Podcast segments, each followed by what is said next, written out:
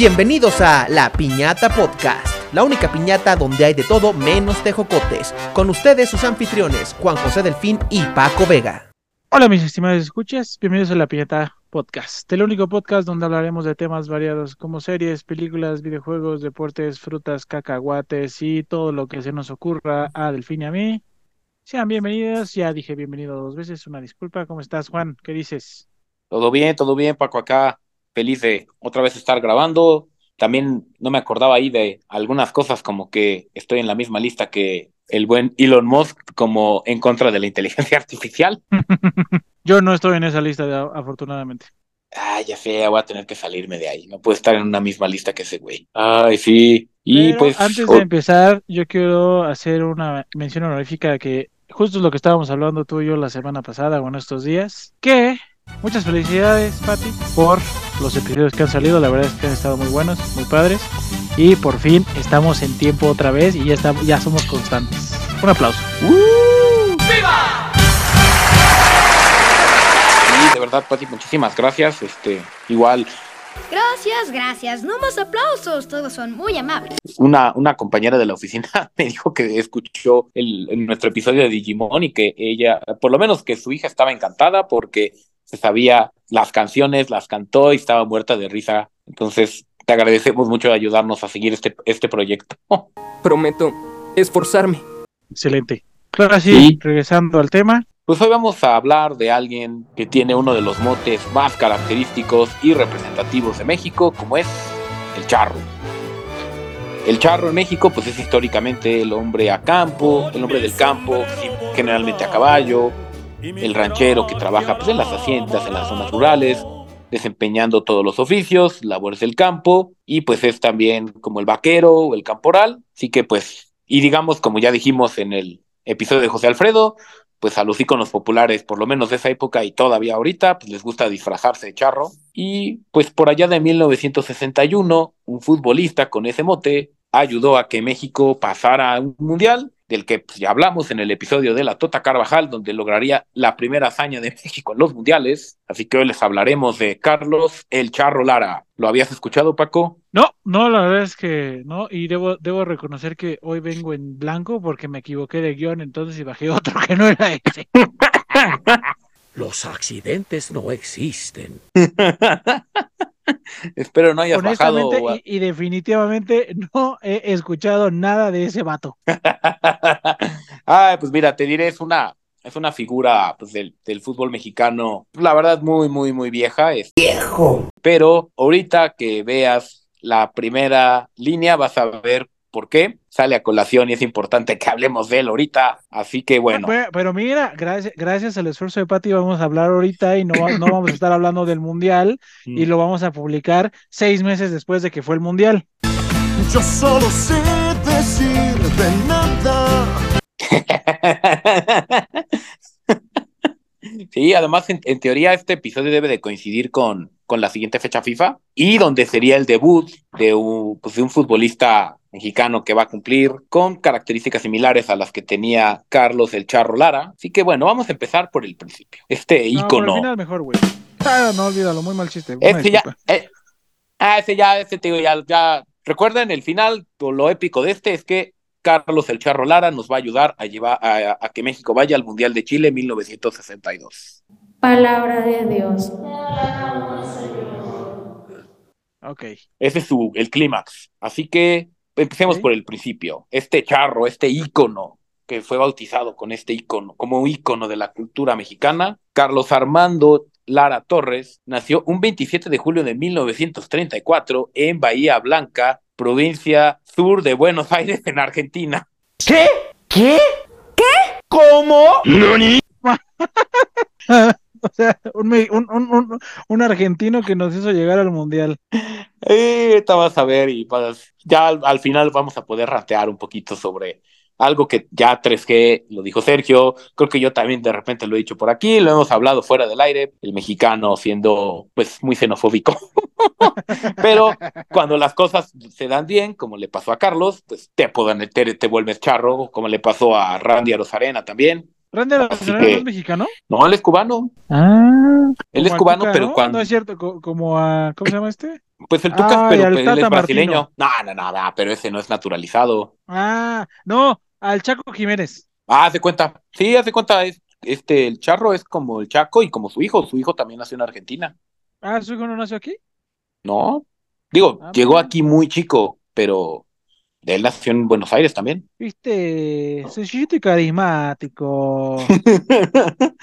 y pues bueno, como dijimos, Carlos este, nació pues, en Buenos Aires. No encontré mucho sobre su vida, pero pues él comenzó a practicar fútbol y pues él debutó en la primera división de Argentina en 1953 a la edad de 19 años con el equipo Club Ferrocarril Oeste contra Lanús un 2 de agosto de 1953 y marcó un gol durante este primer juego y pues durante esta primera temporada apareció en 10 partidos y marcó 4 goles. Posteriormente Ah, estuvo pero- dos temporadas más con Ferrocarril del Oeste, disputó un total de 30 partidos y marcó 14 goles, siendo su, su mejor temporada la de 1954, donde marcó 11 de estos goles. Es decir, pues la verdad tuvo un muy buen año este de 1954, pero pues después, la verdad, su primera temporada y tampoco la, la siguiente, pues tampoco fueron tan buenas. Ok, ok. Mira, el 54 fue el año en que nació mi papá. Todos mis Ah, ¿en serio? Haciendo, ajá, mi papá estaba naciendo y este vato ya estaba siendo futbolista argentino. Fue El cuando tuvo su mejor. ahorita todavía no es charro, ahorita es, es gaucho. Y Ah, ok, pues sí, bueno, para, para la temporada de 1956 pasó a uno de los grandes de Argentina, que es River Plate, donde se coronaría ¿El River es el campeón de Argentina. Ajá, exacto, donde estamos en la B. Estamos en la B, estamos en la B. ¡Deja patear! Cada vez que, que vemos ese video me, me da- me da muchísima risa, güey. O sabes también, o sea, me- me- ya ahorita últimamente me he estado, ah, pues ves, ves que estamos traumados un poco con los memes de Raúl Orbañanos. No es rápido, es lo que le sigue, rapidísimo. Allá Este, yo, yo me acuerdo, me acuerdo mucho de, de los, de los narradores argentinos, así como de, y yo lo vi, yo hablé con el diablo hoy por la tarde, yo le dije, hoy River gana, hoy River, River se va a coronar con la final, gol, gol, gol de boca, me quieren enfermar, me quieren matar.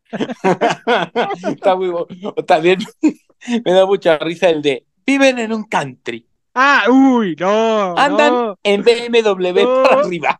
No, es este.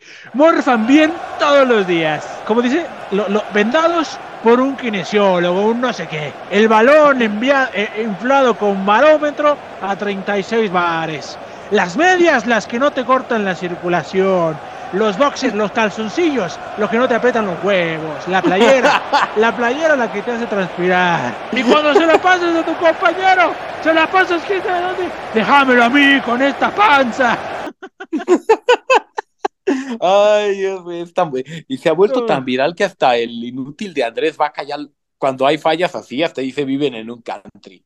Güey, es que, es que, o sea, viven en un country, no, hombre, o sea, hasta yo lo hago y no sigo el fútbol, güey.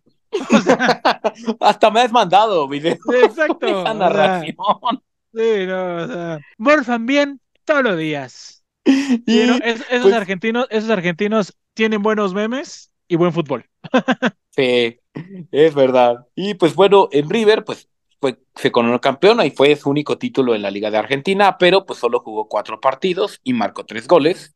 Y para la temporada de 1957 a 1958, Carlos llegó a jugar a México con uno, digamos, de los clubes, pues digamos como de antaño, como de los legendarios de aquel momento, que era el Zacatepec de Morelos, el equipo del Ingenio Azuca- Azucarero, que en ese momento era dirigido por el legendario entrenador mexicano Ignacio Treyes. Y pues Carlos cayó completamente de pie en el fútbol mexicano, ya que esa primera temporada marcó 19 goles, conquistó el título de goleo de la liga en lo individual y en lo colectivo fue campeón de la primera división de dicha temporada y el campeón de campeones al año siguiente. Es decir, este cuate, digamos que llegó con la suerte de campeón. ¿Se aventó 16 goles? 19 goles. No, pues ese güey sí no vivía en un country, güey. Ah, sí, no, no, no, él no vivía en un country. Viven en un country. Sí, no, pues él como la Tota Carvajal le tenían que pelar, ¿no? O sea, Sí, no, es... además digamos que en ese momento el, el Zacatepec era como que uno de los clubes legendarios, digo, además era pues una época diferente del fútbol, pues también eran medioñeros los del Zacatepec, entonces te imaginas, en esa parte de Morelos, el calor, te ponían a jugar a las 12 de la noche, dejaban el pasto alto, lo regaban, entonces pues sí, era digamos muy complicado ir a jugar a Zacatepec. O sea, ¿él vivía en Morelos o vivía en otro lado? Sí, en Morelos. Ah, míralo. Ahí en la, en la, en la actual tierra de fuera americanista que ha existido en la vida. el estadio, el estado que hizo a Cuau gobernador, ahí vivía Exacto. Carlos. Y pues bueno, con el Zacatepec lograría una Copa México más, pero para la temporada 1961 y 1962, cuando Nacho Treyes dejó al equipo para ir a la selección, el equipo sufriría un descenso, por lo que para la temporada 1962 a 1963 jugó prestado en el Atlante, porque pues en aquel tiempo los extranjeros no podían jugar en, en segunda división. En el, ¿Los en el solo podían jugar en primera? Sí. Ah, ¿por qué? No sé, antes había muchas reglamentaciones, por ejemplo, no me acuerdo si ya para entonces, en la, solo en la Ciudad de México solo podían jugar cuatro extranjeros, creo, o cinco, no, cuatro, y en el resto del país cinco. Y eso duró muchísimos años. O sea, me acuerdo que hace pues, unos menos de 20 años la qui- quitaron esa regla. Ah, no más. Pues sí, porque ahorita ya, ya hay extranjeros en segunda, ¿no? Ah, sí, sí, y ahorita ya puedes, puedes alinear hasta nueve. Bueno, digamos, convocar en las listas de 18 jugadores hasta nueve, nueve extranjeros. Ah, no más. Porque ah, sí hay una regla, ¿no? O sea, que no puedes tener más de cierto número de extranjeros en primera también, ¿no? Sí, justo, creo que son nueve. Ah, ah, es la que te... Olvídalo. Me confundí horrible. Pensé que estabas diciendo en segunda.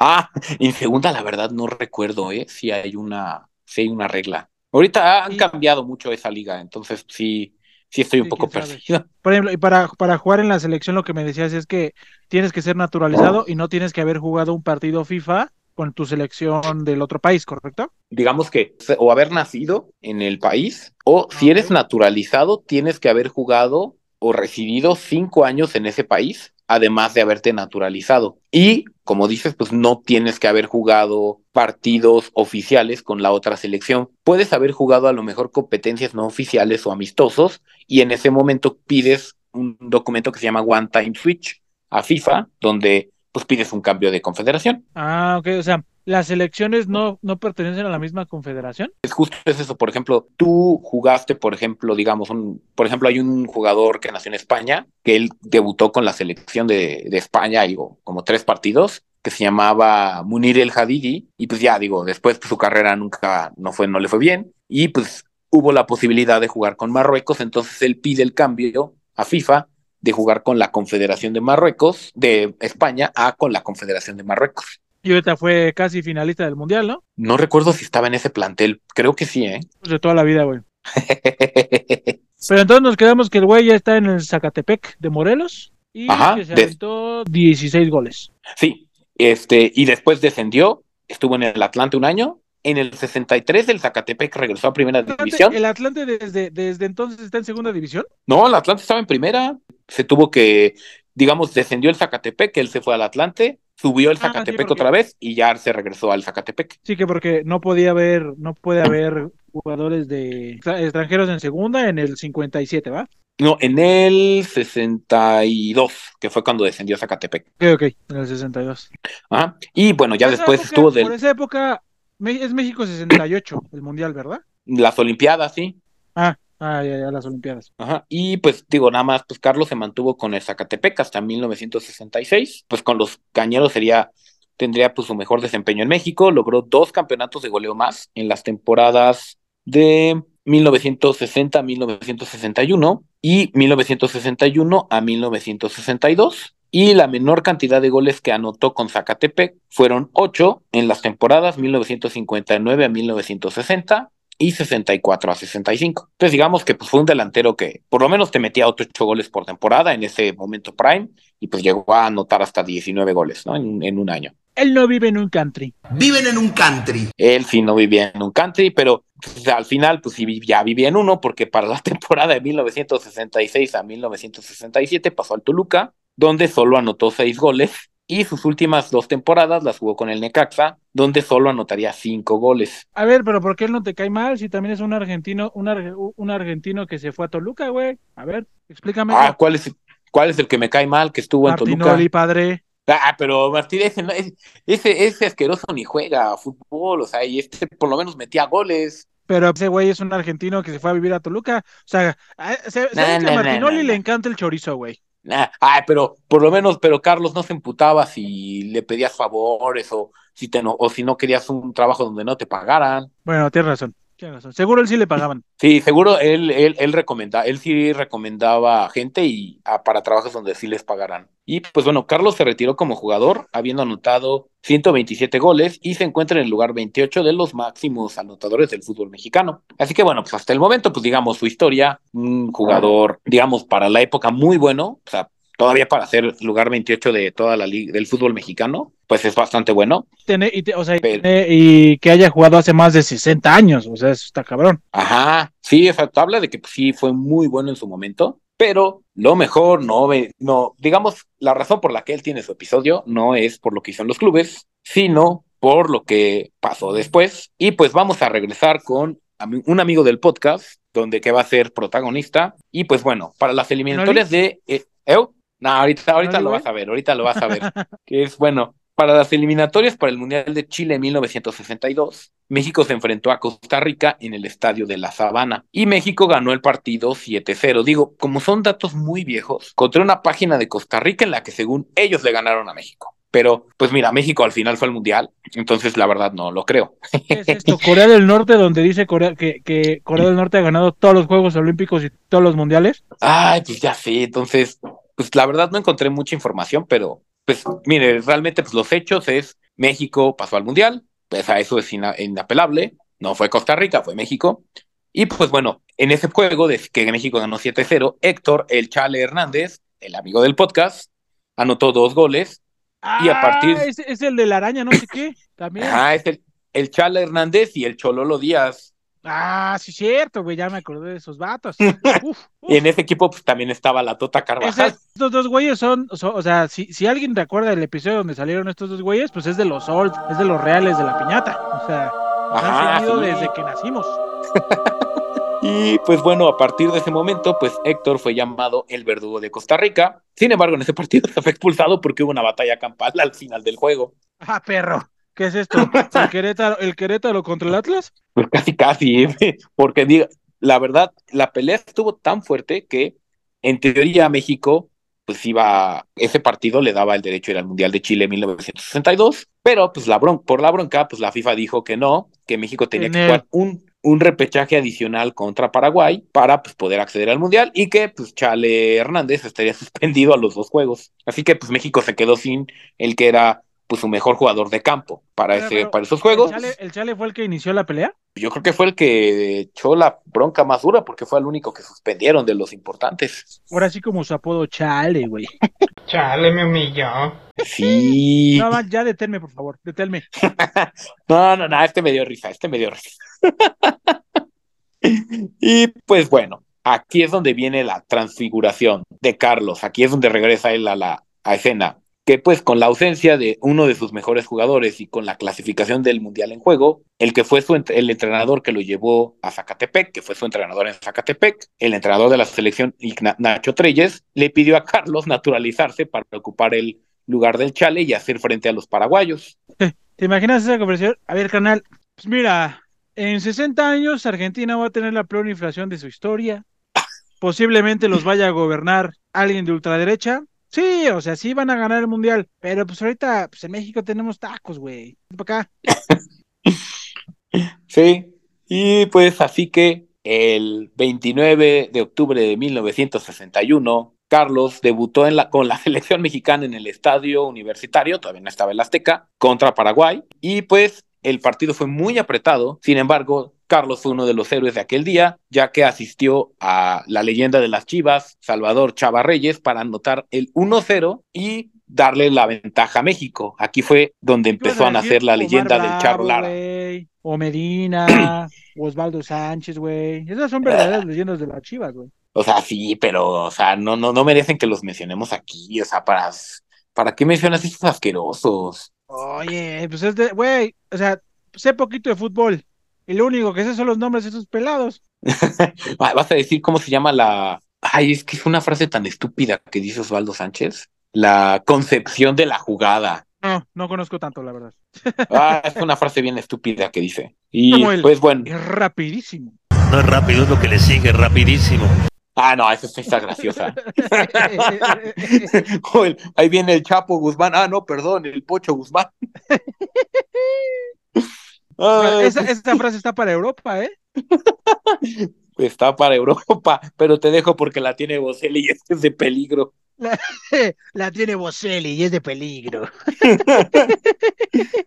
Y pues bueno, pues para el juego de vuelta, disputado en Asunción, en Paraguay, el Charro volvió a salir como titular y de la mano de otro amigo del podcast, como fue Antonio Tota Carvajal, quien atajó todo lo que se pudo atajar a los paraguayos, se vistió de Ochoa, el partido terminó 0-0 y México consiguió clasificarse al Mundial de Chile 1962. Cuando México le ganaban 17-0 y cosas así, ¿cierto? Exacto. Sí, además, ese mundial fue, digamos, el primer parteaguas para el fútbol mexicano, porque ahí se logró la primera victoria que narramos en el episodio de La Tota con los goles de Chololo Díaz, de Chal Hernández y de Alfredo del Águila, que además Checoslovaquia fue el subcampeón de ese mundial.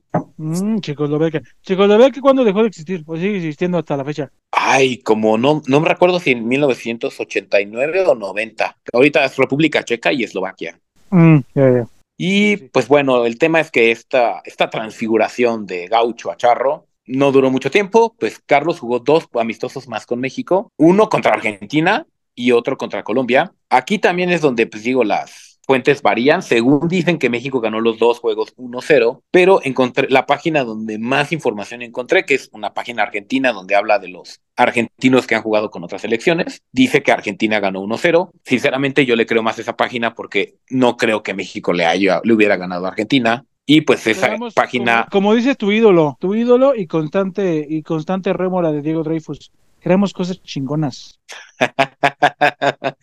ah, pues es que mira, la verdad esa página está, te dice exactamente todos los goles que metió el, el Charro, que no fueron muchos, pero pues sí anotó sus goles en Argentina, te pone exactamente las fechas y los equipos a los que les anotó, entonces está muy, muy detallada, la verdad sí, me cuesta creer que, que no sea verdad eso. Que, que, que sean nacionalistas y nada más digan que ganó Argentina por no decir que perdió contra México, ¿cierto? Ajá. Pero pues bueno, digo, pues venía el Mundial de Chile en 1962. Eh, pues Carlos era una de las figuras de este equipo mexicano, pero al final no pudo ir porque se lesionó el tobillo. Así que pues sus números con México fueron cuatro juegos, dos amistosos, dos oficiales y una asistencia. Digo, números bastante respetables, pero para los que se quejan de que es que no se vale, es que los naturalizados tienen que hacer muchísimo porque México, muchísimo más que los que sí nacieron en México, bueno, sí, digo, no sé no se logró el quinto partido con Carlos, pero por lo menos fuimos al Mundial, entonces pues creo que eso fue suficiente, además pues viéndolo la posición en la que está él, pues yo creo que no había mejores delanteros que él en ese momento. Ahorita que decimos así, pues si nos llevas Ochoa, ¿a quién? ¿Cierto? O sea, Ajá, sí. O sea, era el mejor delantero. La República Mexicana en ese momento. Sí, y pues ya nada más como para cerrar un poco, pues Carlos pues, cuando se retiró comenzó su carrera como entrenador y pues empezó con el equipo de sus amores, el Zacatepec, al que entrenó como relevo en la temporada 1972 a 1973, dirigió seis partidos. Después se mantuvo hasta la temporada 1974 a 1975, es decir, estuvo donde entró y una más, pero fue, fue removido tras 24 juegos y después de justo esa misma temporada encontró trabajo dirigiendo al desaparecido Club Laguna de Primera División, o sea, este estaba en Torreón, sustituyendo a... ¿Club Laguna es el Santos? En ese momento no existía el Santos, digamos, este era como el club que había en Torreón. Yo creo, por lo que veo, desapareció. Yo, ahorita, por ejemplo, Zacatepec sigue, en, o sea, sigue jugando o ya no existe. Creo que ya no existe. Sí, porque ahorita, según yo, Morelos no tiene equipo, ¿sí? No, no tienen. De hecho, remodelaron el estadio de Zacatepec, el Coruco Díaz, y pues está sin equipo. Y ahora, y ahora eso. Puedes ir a jugar ahí con Indisecno si quieres. ¿A poco? Sí, bueno, yo creo, pues mínimo, pues que te lo renten como el Estadio Azul. Ah, pues sí.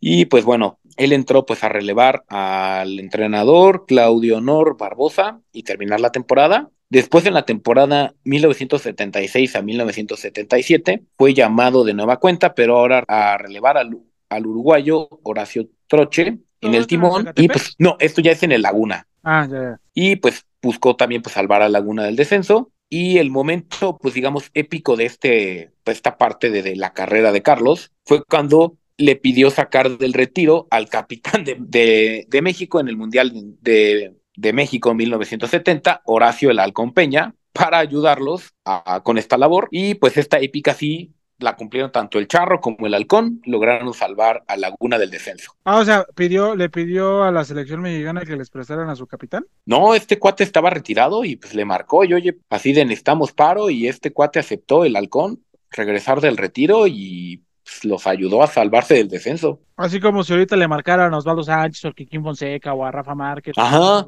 Como el anuncio de Pepsi, ¿te acuerdas? El de Cuauhtémoc de muchachos, nos necesitan. Chavos, nos necesitan. Ok. Ah, ese anuncio está bien bueno.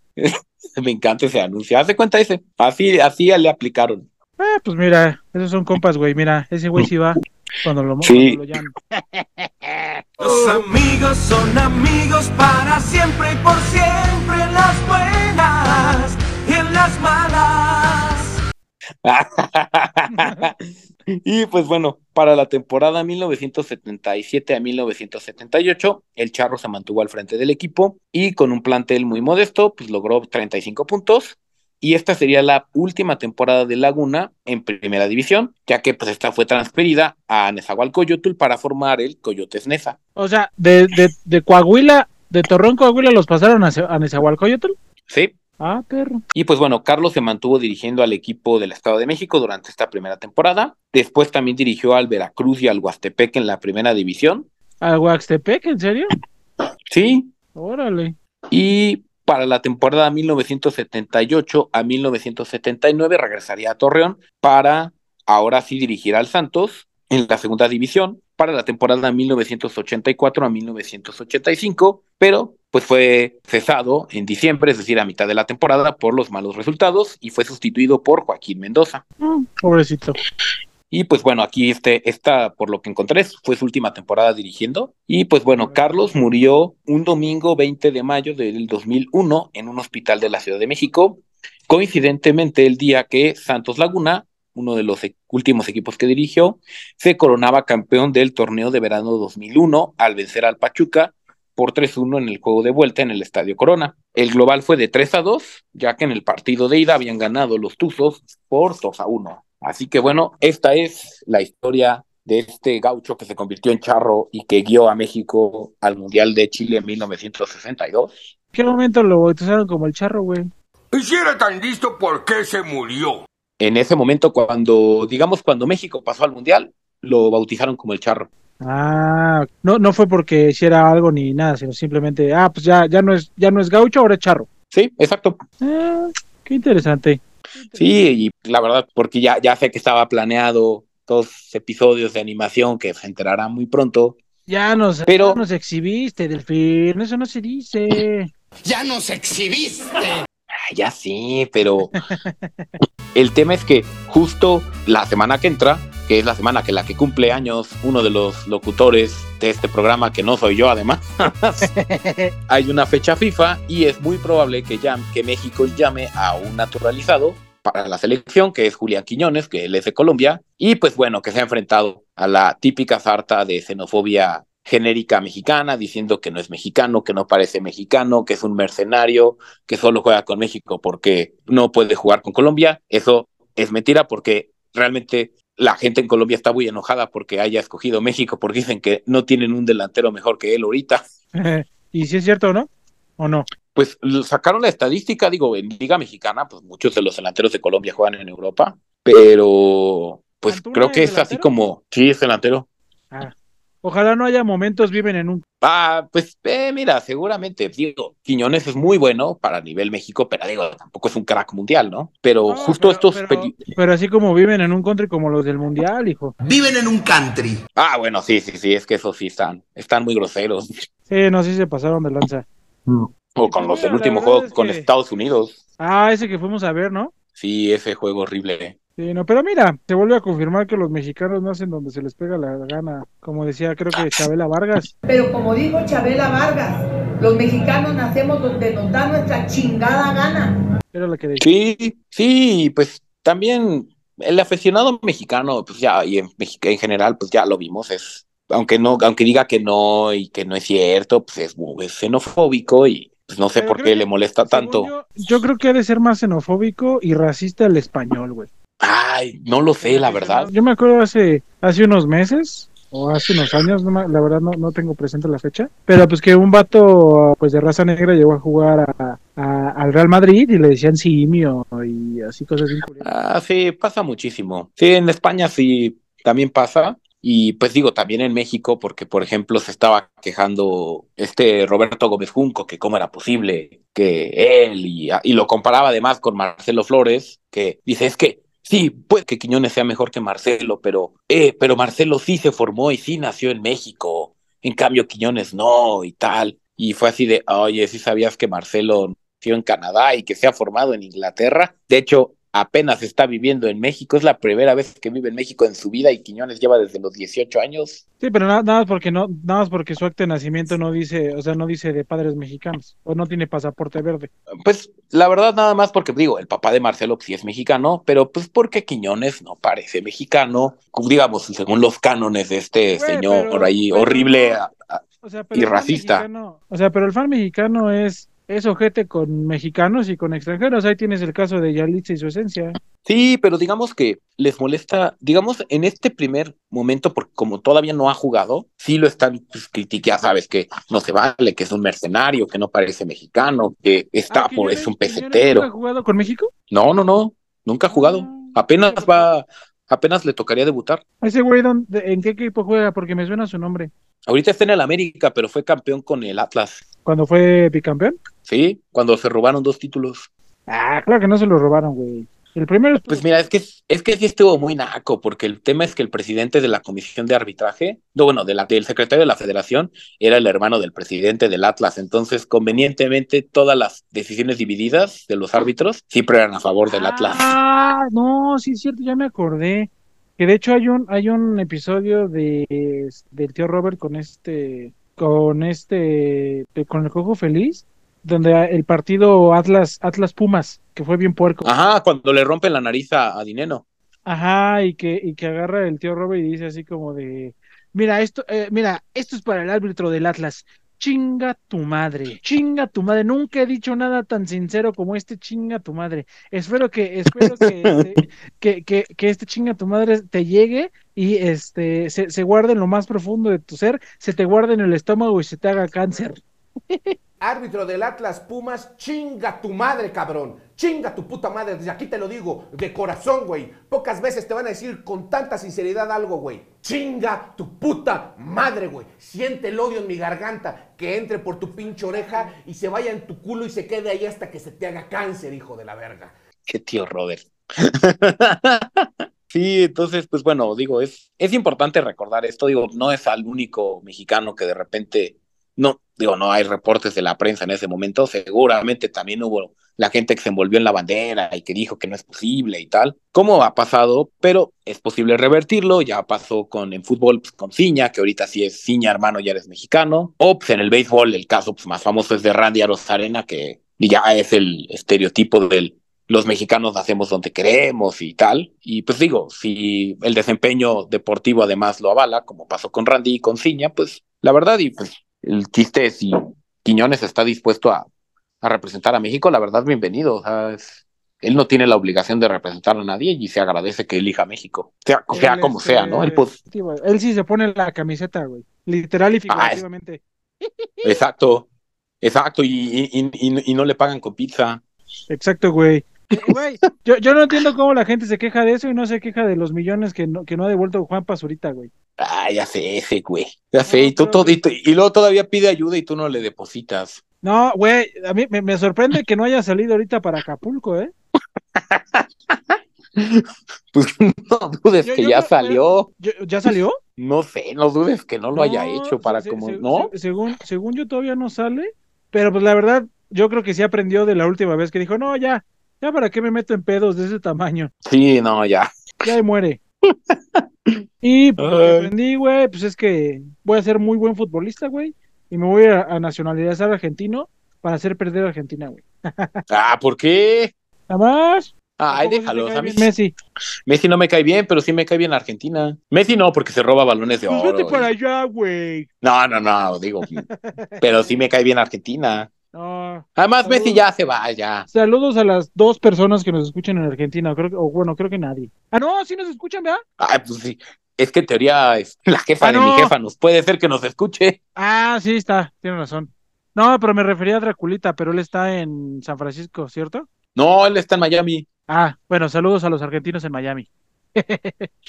Sí. No, Y pues bueno, yo. Sí. Qué, qué- qué- qué interesante cómo, cómo luego el mexicano pone su fe en la selección, cuando en realidad la debería estar poniendo en, los otros países.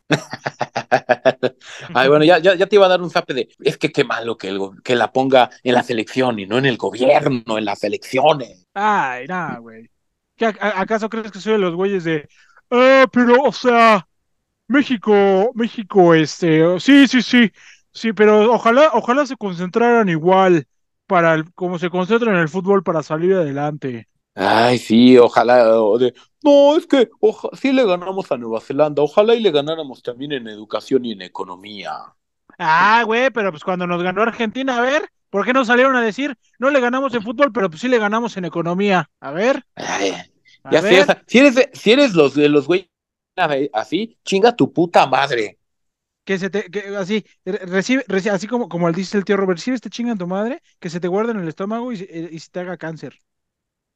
Sí, sí. Es más, si, si eres de esos güeyes, no nos escuches. Quiero, ahorita desactiva la campanita. Sí, güey, déjanos de seguir, no queremos tu follow. Seguro, y ahí tienes a, a la piñata pirata. Escucha los Sí, contenido exacto. culero. Güey, y, y ahorita se nos van todos los followers. Sería muy triste eso. y que le pongan al de la piñata pirata. así Sí, de, no, "No, no, nos es- corrieron de la piñata y ya nos vamos contigo. Exacto. No- Nos corrió, nos corrió el original y pues venimos contigo, eres nuestro premio de consolación. Ay, no, esperemos que no, eso sería muy triste. Sí, sería muy, muy, muy decepcionante. Ay. Pero Pues bueno, Paco. es todo por hoy. ¿Alguna recomendación que nos tengas por ahí? Se me olvidaron, güey. Creo que te toca a ti. Bueno, lo primero, mi primera recomendación es no vean la momia de Tom Cruise. Ya cállate. ¡Déjame en paz! Ya, adiós. Buenas noches. Eh, bueno, no, pues ya saben las recomendaciones de nuestro podcast hermano de. No, no, esta sí te va a gustar, es la de Subsonic, este, Ah, sí. donde esta semana sacaron un, un episodio de los Beatles, que ah, con sí, respecto a su nueva canción, ¿cierto? Ah, ¿en serio? Es- Sí, güey. Bueno, no sé si sea respecto a su nueva canción, pero pues esta semana que estamos grabando esto, los Beatles sacaron nueva canción, o la semana pasada. ah, eso no sabía. O sea, en una ¿y es inédita?